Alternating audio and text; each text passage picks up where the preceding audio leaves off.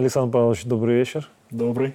Рад вас видеть снова в студии. И темы настолько серьезные, что наверняка нам есть о чем поговорить. Взаимно мне всегда приятно пообщаться в этом формате, потому что, кажется, такой разговор позволяет наиболее широко раскрыть мысли, мировоззрение, ну и действительно характер событий, которые мы пережили, вынуждает к определенной рефлексии.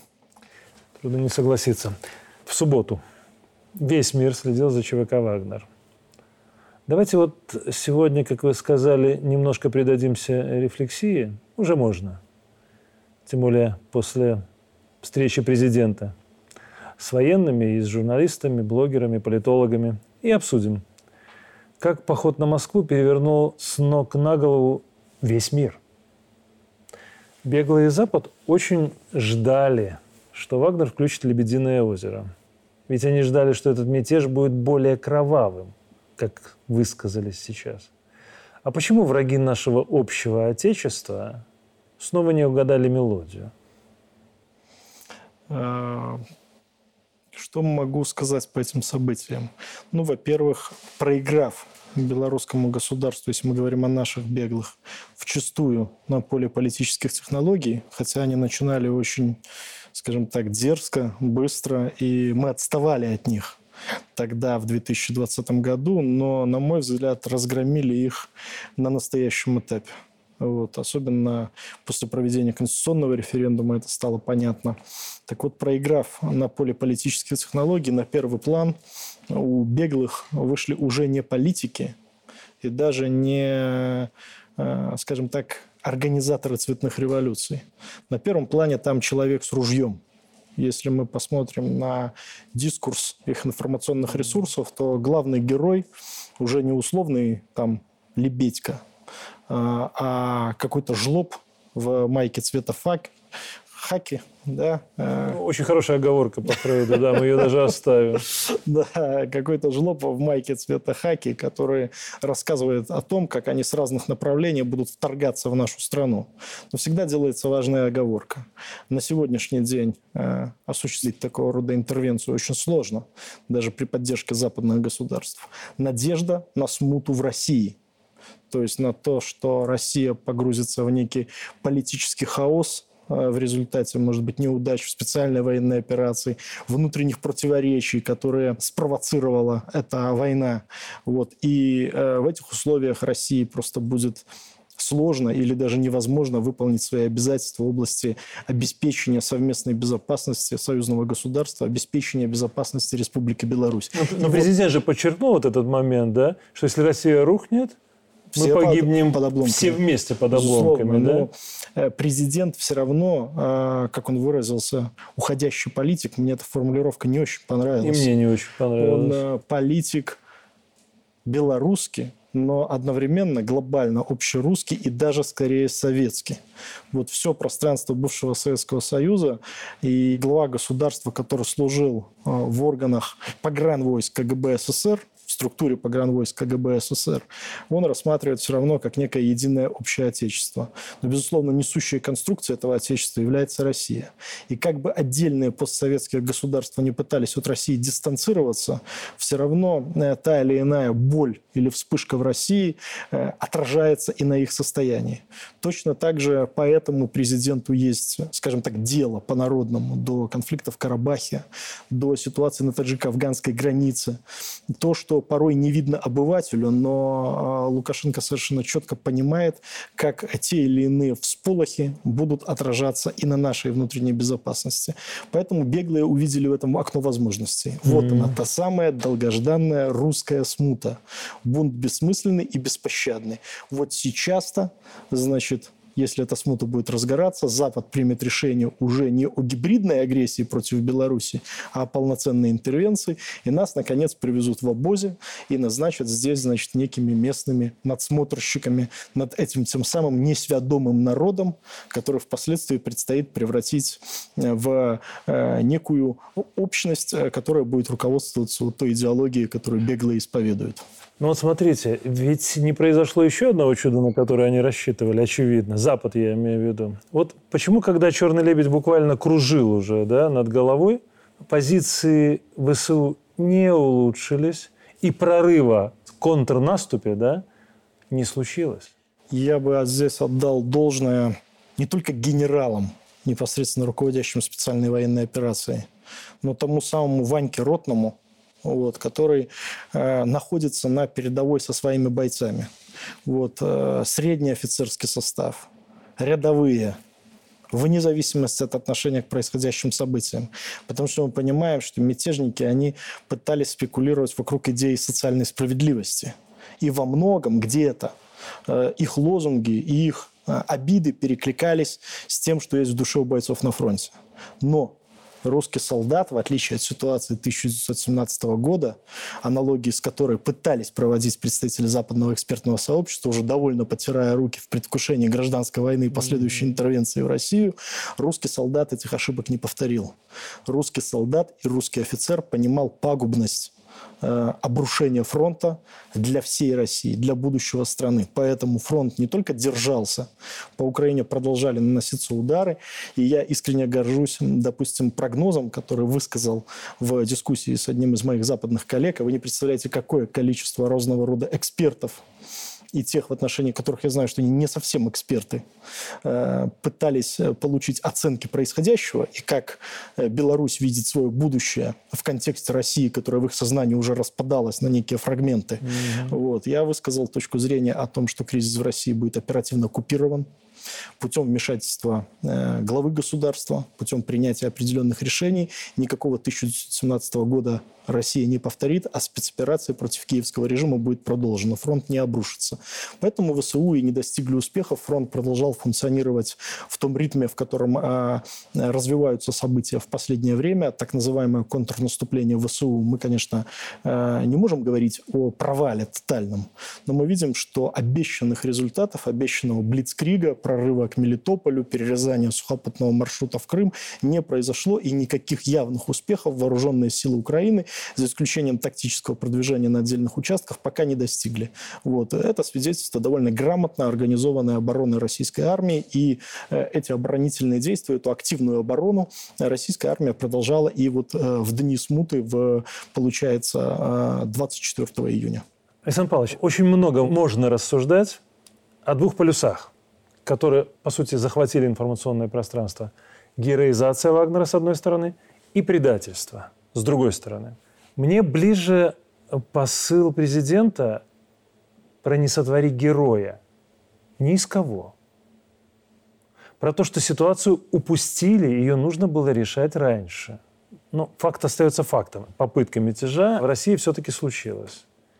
Вот какие главные выводы можно и нужно сделать всем – из этой ситуации?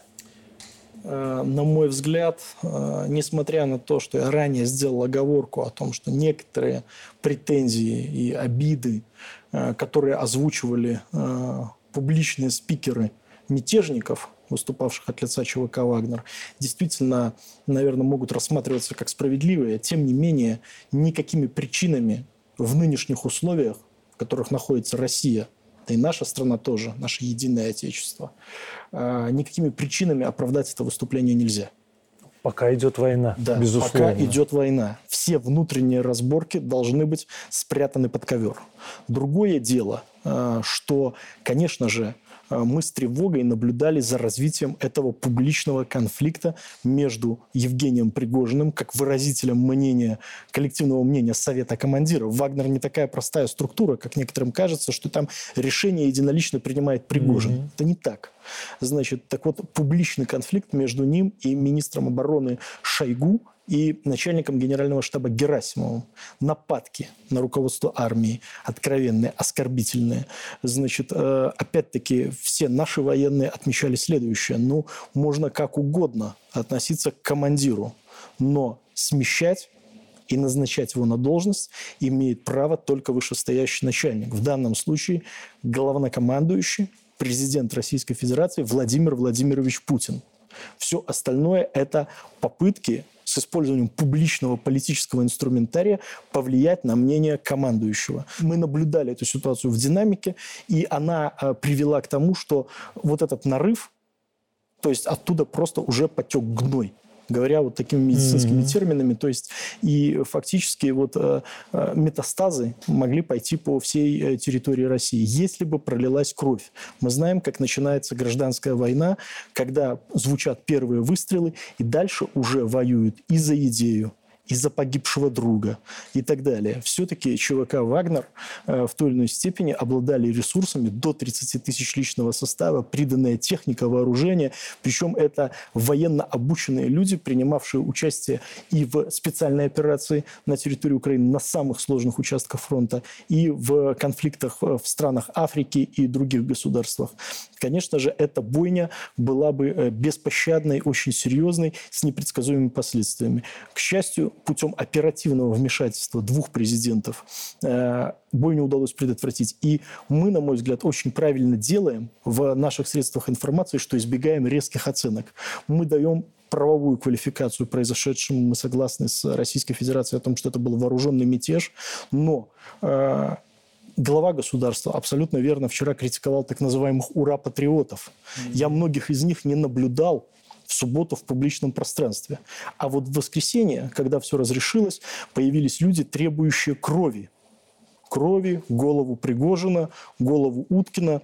Ну, э, да, мятеж мог быть разрешен двумя методами. Первый – это вооруженное подавление. Я не готов поручиться за последствия, и это однозначно было бы крайне пагубно для судьбы России в нынешней обстановке. Это то, чего ждали как раз-таки западные недруги. А второй – это компромиссное решение. Оно было найдено.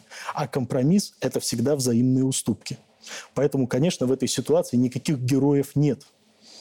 Виновна в большей степени, безусловно, э, сторона ЧВК «Вагнер», в меньшей степени Министерство обороны Российской Федерации. Но и здесь, я имею в виду со стороны российского официоза, необходимо провести определенную работу над ошибками. Первое. Вы создали частные военные компании. Это не только «Вагнер».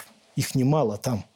Но забыли очертить для них правовые рамки. Закона нет. Что им можно, что нельзя – кому они подчиняются, на каких основаниях может быть прекращена их деятельность и так далее. И потом, когда вы эти правовые рамки начали пытаться устанавливать, оказалось, что ребенок уже стал трудным подростком и не желает повиноваться тем правилам, которые вдруг э, начали устанавливать родители.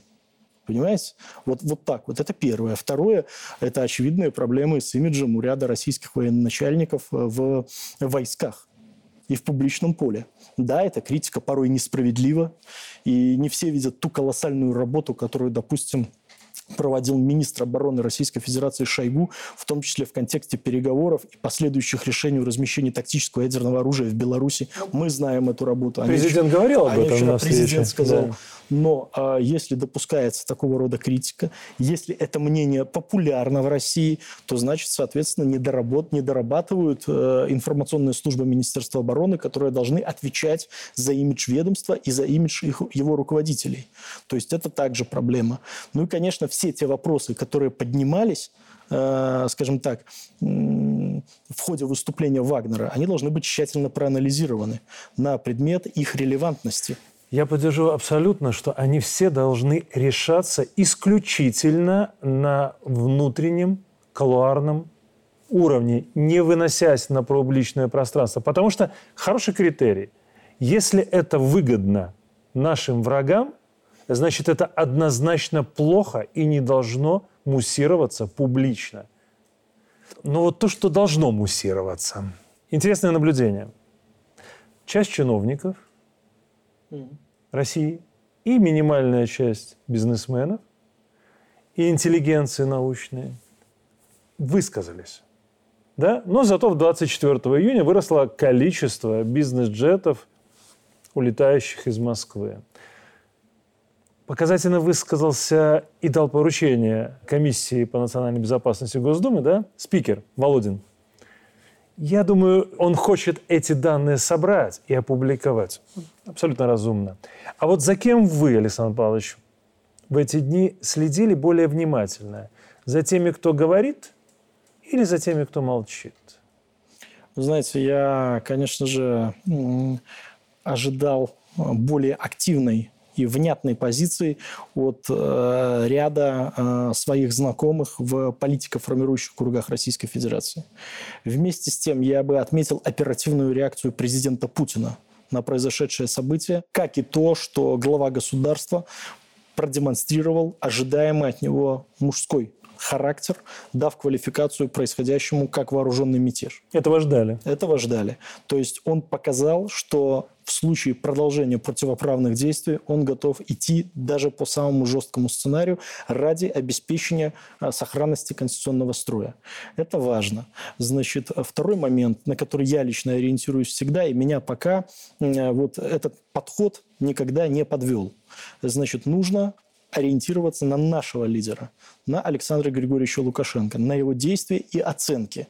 Вот. Не паниковать, не спешить, э, как в ролике легендарного фитиля, э, значит, э, кричать «караул» или «ура», когда вроде как наших бьют. Надо разобраться, а наши ли наши? Или, может быть, наши не наши? Вот. Не нужно поднимать эту панику. Вот. Э, чем, э, увы, начали грешить отдельные, в том числе э, патриотически настроенные журналисты и так называемые лидеры мнений. Вот. Но, безусловно, как и любое, любое потрясение, открывает сильные и слабые стороны человека. Вот. Как говорится, с кем можно идти в разведку. Конечно же, отдельные личности, э, ранее э, рвавшие рубаху на груди, оказавшись э, в ситуации прямой угрозы, предпочли значит, бросить российское государство. И вот как раз-таки с криком «Караул!» ломанулись в Ереван, в Абу-Даби, приобретая билеты за 300 тысяч рублей. И, конечно, те мемы, которые потом уже впоследствии, после того, когда ситуация была оккупирована, разошлись по интернету, когда говорили, представьте настроение и лицо тех, кто за 300 тысяч рублей улетел из Москвы в Ереван в этот день. Но, безусловно, они имеют место быть. И, конечно же, с точки зрения закона, если это не были люди э, по долгу службы которые должны были находиться на своем рабочем месте, их э, не за что преследовать.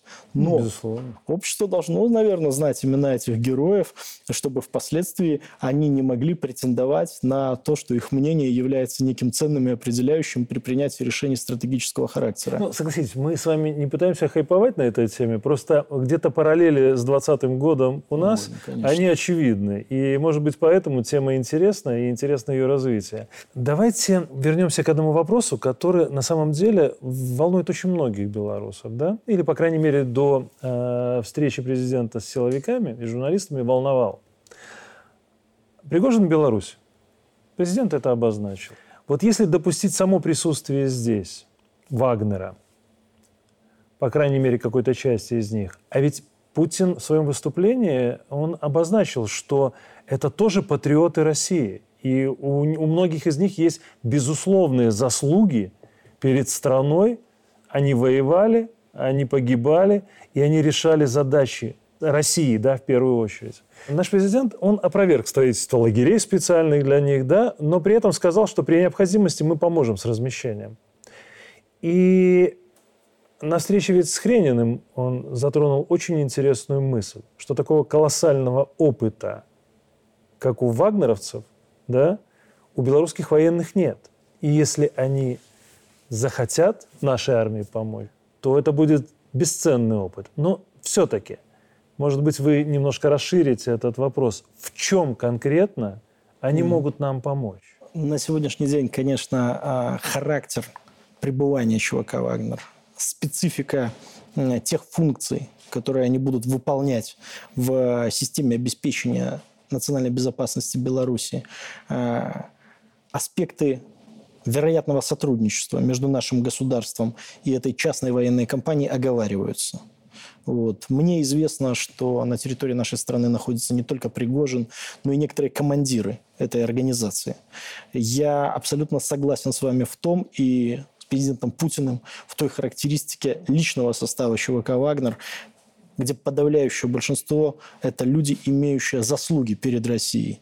Это люди, проливавшие кровь за Россию. С ними, кстати, связаны те успехи определенные, которые на фоне не достаточно удачного течения специальной военной операции все же российской армии были достигнуты. В том числе и взятие э, города Артемовск. Хотя некоторые считают, что этот город не имел стратегического значения, но, тем не менее, вот э, та битва, которая разворачивалась вокруг Артемовска, она была на первых полосах а, всех мировых изданий. Ну, то, что его укрепляли 8 лет, да. говорит о том, что он имел значение. Имел значение. И в этой битве э, российская армия, стержневым элементом которой вот именно в Бахмутской операции была частная военная компания «Вагнер», победила. Русский флаг на сегодняшний день реет в Артемовске.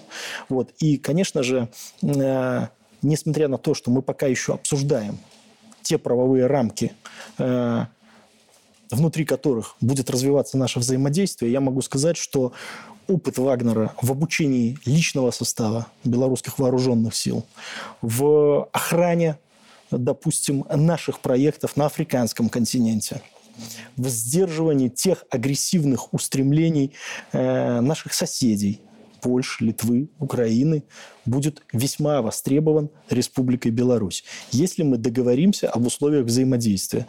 Вот. Это вовсе не значит, что все 25 тысяч вагнеровцев э, приедут в нашу страну. Какое количество будет размещено в Беларуси и так далее, это предмет переговоров на сегодняшний день. Мы, конечно же, внимательно проанализировали те э, негативные аспекты э, значит, функционирования Вагнера в России. Безусловно, речь не идет о какой-либо политической инфраструктуре. Если мы занимаемся военными вопросами, это должны быть военные вопросы. Ну и второе, вернее даже это первое, первостепенное, правовые рамки. Что mm-hmm. можно, а что нельзя где мы взаимодействуем, а в каких аспектах Республика Беларусь предпочитает справляться собственными силами.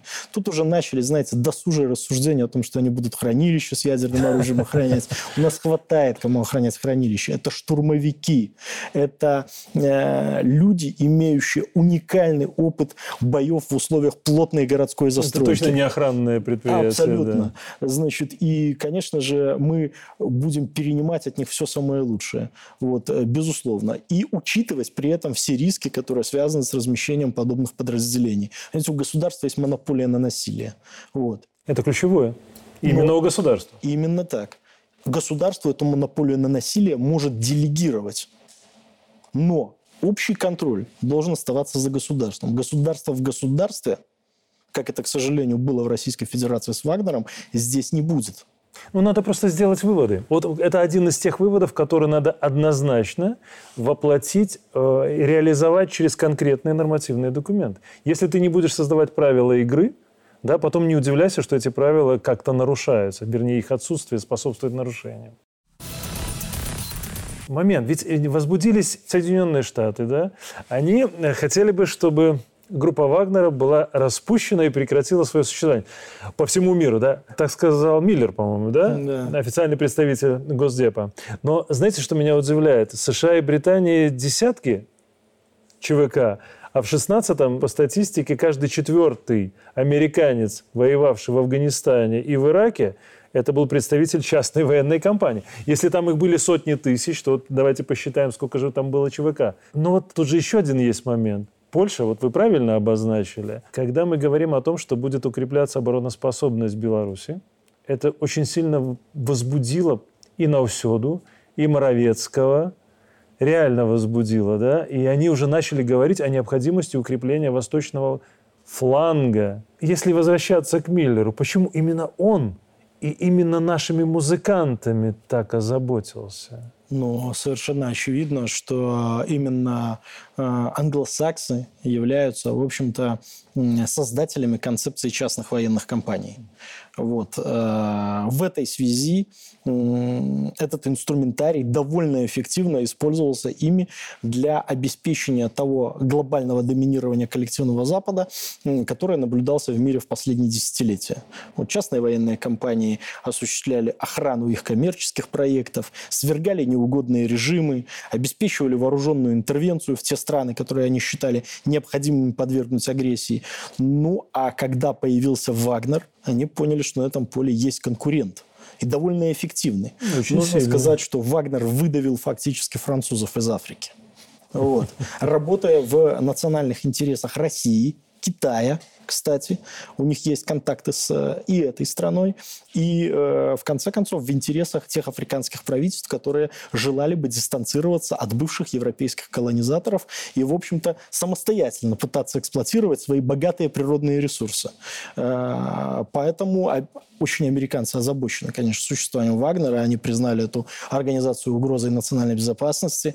Очень, я знаю, озабочены э, фактором Вагнера, в том числе возможным, возможной легализацией этой структуры в нашей стране французы. Mm-hmm. Потому что Вагнер нанес просто ощутимый э, ущерб имиджу Франции как вот державы, влияющей на африканские дела, и в том числе за счет использования известного иностранного легиона.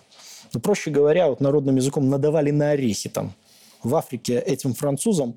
Вот. И, конечно же, э, французский лидер Макрон э, здесь э, весьма, скажем так, обижен и ущемлен вот, Вагнером и всячески пытается лоббировать и принятие решений, значит, запрещающих деятельность этой организации в России, и нам тут по разным каналам подбрасывают, что это якобы угроза, вот должны быть осторожны, значит, они же могут и в Минске что-то такое устроить, как в Москве.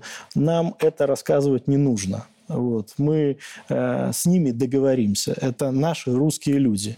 Но, конечно же, правила игры мы очертим, понимая э, то, что это, понимаете, это э, игра со спичками, а спички детям не игрушка. Вот. Не надо к этому по-детски относиться. И тогда все будет э, в порядке, все будет в рамках правового поля и в контексте национальных интересов э, Республики Беларусь. Александр Павлович, вот смотрите, ведь э, на этом фоне снова возникли разговоры, когда уже мятеж закончился, да, за сутки. А снова появились разговоры и комментарии экспертов о мире угу. на Украине. И Запад все наши попытки, все минские попытки, попытки президента и инициативы называет имитацией. Но согласитесь, цена этой имитации – сотни тысяч человеческих жизней, которые можно было сохранить и еще можно спасти. Насколько высока вероятность новых Минских соглашений уже на этом фоне? Э, характеризуя политику э, коллективного Запада и их руководителей, скажу так, может быть, не дипломатично, циничные подлецы – циничные подлецы. Именно в Беларуси было остановлено в 2014 году кровавая баня, которая тогда намечалась в Украине. К сожалению, э, Минские соглашения, которые были подписаны, рассматривались коллективным Западом, и они в этом признались. У нас это задокументировано, все, никто ничего уже не скрывает. Рассматривались как некое отложенное решение для подготовки украинской армии к войне против России. Вот это выглядело все именно так. Они сейчас в этом с гордостью признаются о том, что они подписывали и не собирались соблюдать. Как называются такие люди? Каждый mm-hmm. может ответить для себя сам. Но мы обоснованно гордились тем, что в 2019 году, благодаря соглашениям, подписанным на Минской земле, благодаря работе трехсторонней контактной группы, на Донбассе, по данным ООН и ОБСЕ, не погиб ни один ребенок. Это была наша гордость, и я знаю настроение белорусской дипломатии в этот момент. Значит, э, как только началась специальная военная операция Российской Федерации, Минск предложил свои услуги э, в качестве переговорной площадки и медиатора данного конфликта. Мы помним, что несколько раундов переговоров состоялись на белорусской земле, и решение, как говорится, было на столе. Оно могло сберечь сотни тысяч жизней украинцев и россиян. Если мы говорим об Украине, то в первую очередь украинцев, потому что именно Украина вышла из переговорного процесса. А кто подтолкнул киевский режим к этим действиям? Конечно же, в первую очередь э, колумнист ныне британской газеты Джонсон – занимавший в тот период должность премьер-министра Великобритании, польский президент Дуда, вернее, весь этот триумвират, Качинский, Дуда, Моровецкий, грезящий какими-то территориальными приобретениями на Востоке, в том числе и на нашей территории, там Кресы всходня не дают заснуть пану Качинскому. Значит, и, конечно же, э, лидеры США, верхушка демократической партии и вечно грустный Шольц с которого тоже никто никогда не снимет историческую вину за его действия. Причем Германия – это отдельный разговор. Отдельный разговор. Вот, это... Фашистские кресты на танках Да, но при этом, на немецких, но да. при этом с точки зрения политэкономии это жертва этой войны, потому что Германию раздевают. А он этого не понимает. Ну, либо же он это понимает, и поэтому он такой грустный, но некие обязательства, давлеющие над ним, заставляют его идти по этому апокалиптическому пути вместе с веренным ему государством. Вот, поэтому циничные подонки, которые разожгли пламя этой войны, она им была выгодна до недавнего момента. Это сейчас, когда начала гореть западная техника, акции э, ведущих производителей военно-промышленного комплекса стран Запада поползли вниз. До недавнего момента было выгодно. Огромное количество денег украли так называемой помощи Украине. Ну, а сейчас, я так думаю, что хотят украсть на восстановлении. Я уже где-то говорил в российских программах, э, что э, реабилитация наркозависимых зачастую еще более прибыльный бизнес, чем торговля наркотиками. Угу. И причем звучит благозвучно. То есть не оружием Украину накачиваем, мы ее восстанавливаем. Но склонен думать э, все же, что это окно возможностей, которое открывается после украинского контрнаступления, видимо, все-таки неудачного, пока еще э, раскрывается не в полной мере. Мы еще не видели, э, значит, постановку с истребителями F-16 должны быть еще какие-то бои в воздухе, на мой взгляд. Я думаю, что с ними будет то же самое, что и с хваленными леопардами. Вчера, по-моему, турецкие э, эксперты опубликовали количество уничтоженной техники. Не русские, а именно турки опубликовали. Только леопардов э, более 40 штук уже уничтожено. Ну, то, что прочитали. Но Китай, да, великая держава, естественно, ее мнение значит том числе и в, по этому конфликту, по этому мятежу. Он дал свою оценку. По их мнению, прекращение мятежа за такой короткий срок фактически укрепило авторитет администрации Путина и показало силу российского лидера. Вот даст ли такая политическая консолидация вокруг Путина возможности ему на более резкие, как военные, так и политические действия? Э, вы начинали с турецкой разведки, а вернее, с турецких экспертов. Мы понимаем, что это тесно связанные все-таки между собой определения. Турецкая разведка одна из сильнейших в мире.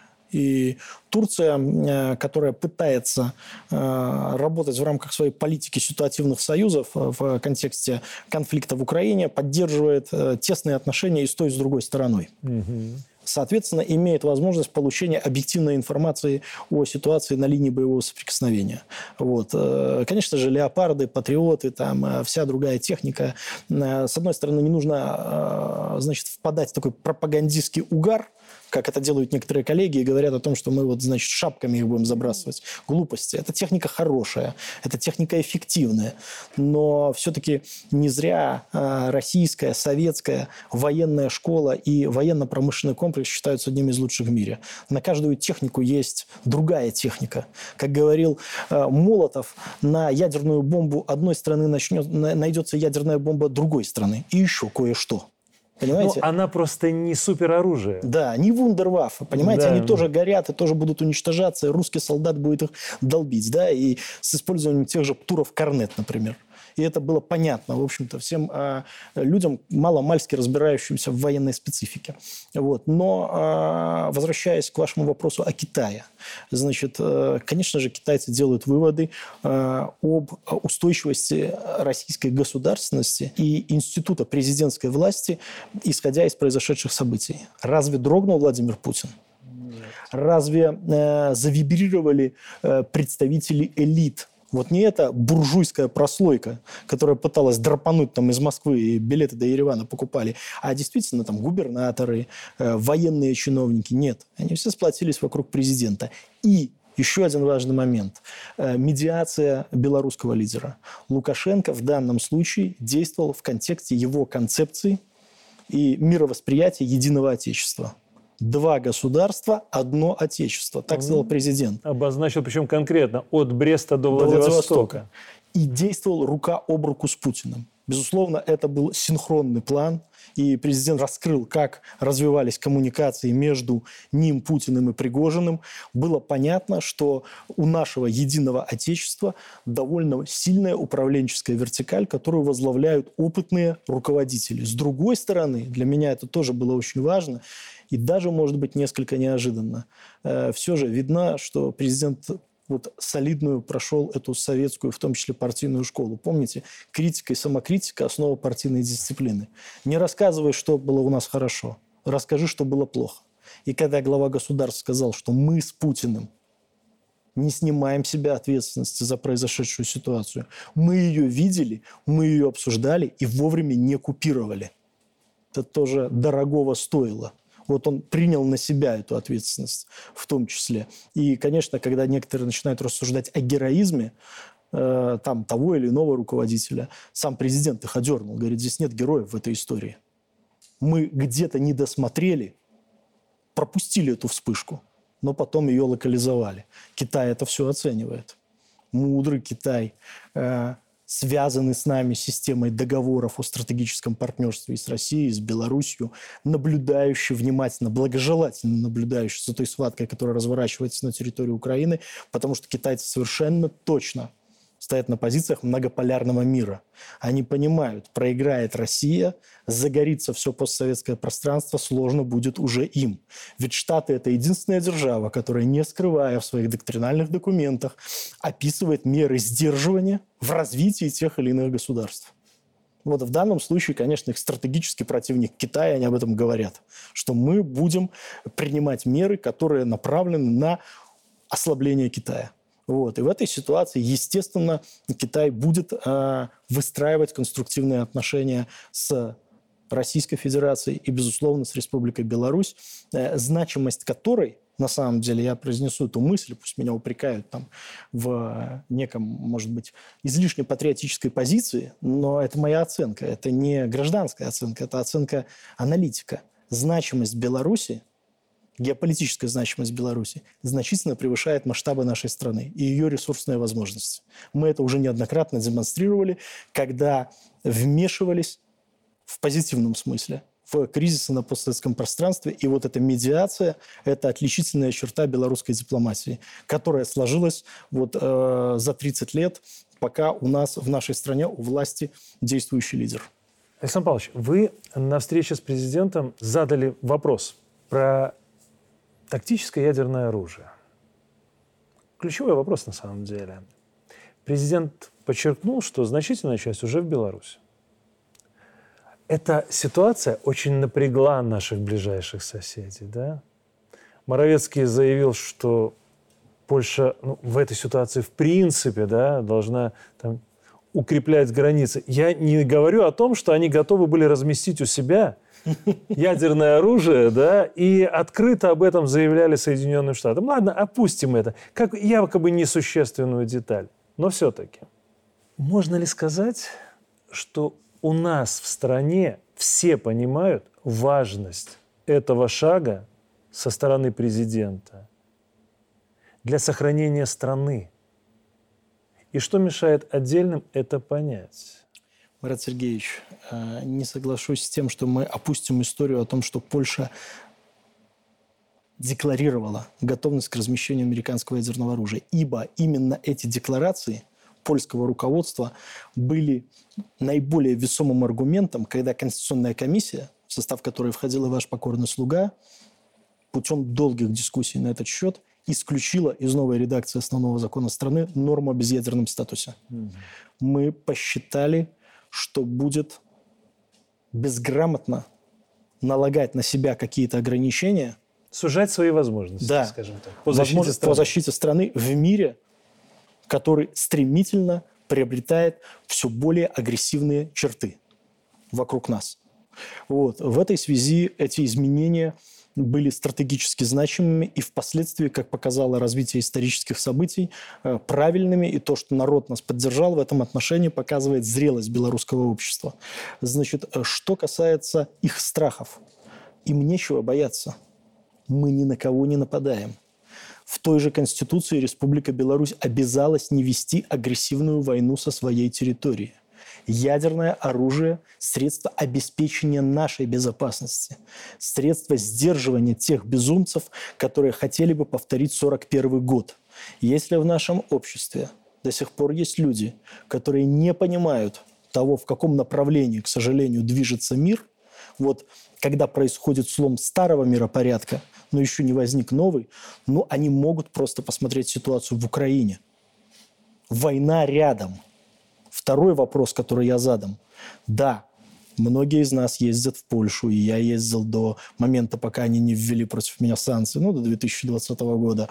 Мы хорошо относимся к нашим соседям. Мы до сих пор сохраняем для них безвизовый режим. Мы мирные люди. Таковы первые строки нашего государственного гимна. Никто не верит в возможность войны. Но я задам вопрос. А зачем поляки прогрессивно увеличивают свои военные расходы? Ну и в два раза планируют увеличить армию. Почему у них бюджет на 2023 год, военный бюджет, 21,5 миллиард евро? Я не буду озвучивать наш бюджет, но могу вам сказать, что это намного меньше денег. И мы понимаем, что если сосед периодически целится в нас из ружья, то, вероятно, он вынашивает не самые добрые намерения. И чтобы не ввязываться в эту гонку вооружений, потому что военные настаивают на паритете. Понимаете, военные рассуждают ведомственными интересами. Им Родина обязала нас защищать. Они говорят, а мы не сможем вас защитить потому что там больше оружия. Там 500 модулей для «Хаймерсов», вот только сейчас заказываются, южнокорейские танки, вертолеты, самолеты, артиллерия. Все это нацелено на нас. Создаются новые подразделения. Армия увеличивается в два раза, до 330 тысяч человек. Наши военные приходят и говорят, мы не сможем им противостоять. Нужен асимметричный ответ. Симметричный ответ был найден. Мы разве зря вступили в союзные отношения с той сверхдержавой, которая называется Российская Федерация? Разве зря у нас общее отечество, союзное государство? Нам помогли наши российские союзники. Да, сейчас на Западе у них основной вопрос, а как же вот, это, наверное, белорусы вам не передадут какие-то алгоритмы, еще что-то. Президент все четко сказал. Да, юридически это оружие будет российское, но нам все передадут. И не сомневайтесь в том, что если вы вновь сюда полезете, убивать наших людей, сжигать их в хозпостройках, в церквях, в домах, как они это делали, цивилизованный Запад. Там же тоже идея расширения немецкого жизненного пространства. Непонятно, кто не да. Германию толкнул. Восточные славяне, они от рождения якобы неполноценные. Все, все, все это было. И сейчас это есть, просто другими словесами прикрывается. Как понимать Барреля? Европа – райский сад вокруг джунглей и прочие вот эти паневропейские э, идеи превосходства – но как только сунетесь, вы получите достойный ответ. Знаете, мне понравилась фраза президента о том, что мы 30 лет живем в мирной, в мирной независимой Беларуси, благодаря тому, что каждый день мы готовимся к войне. Только поэтому. Как там, сибиспасум парабеллум.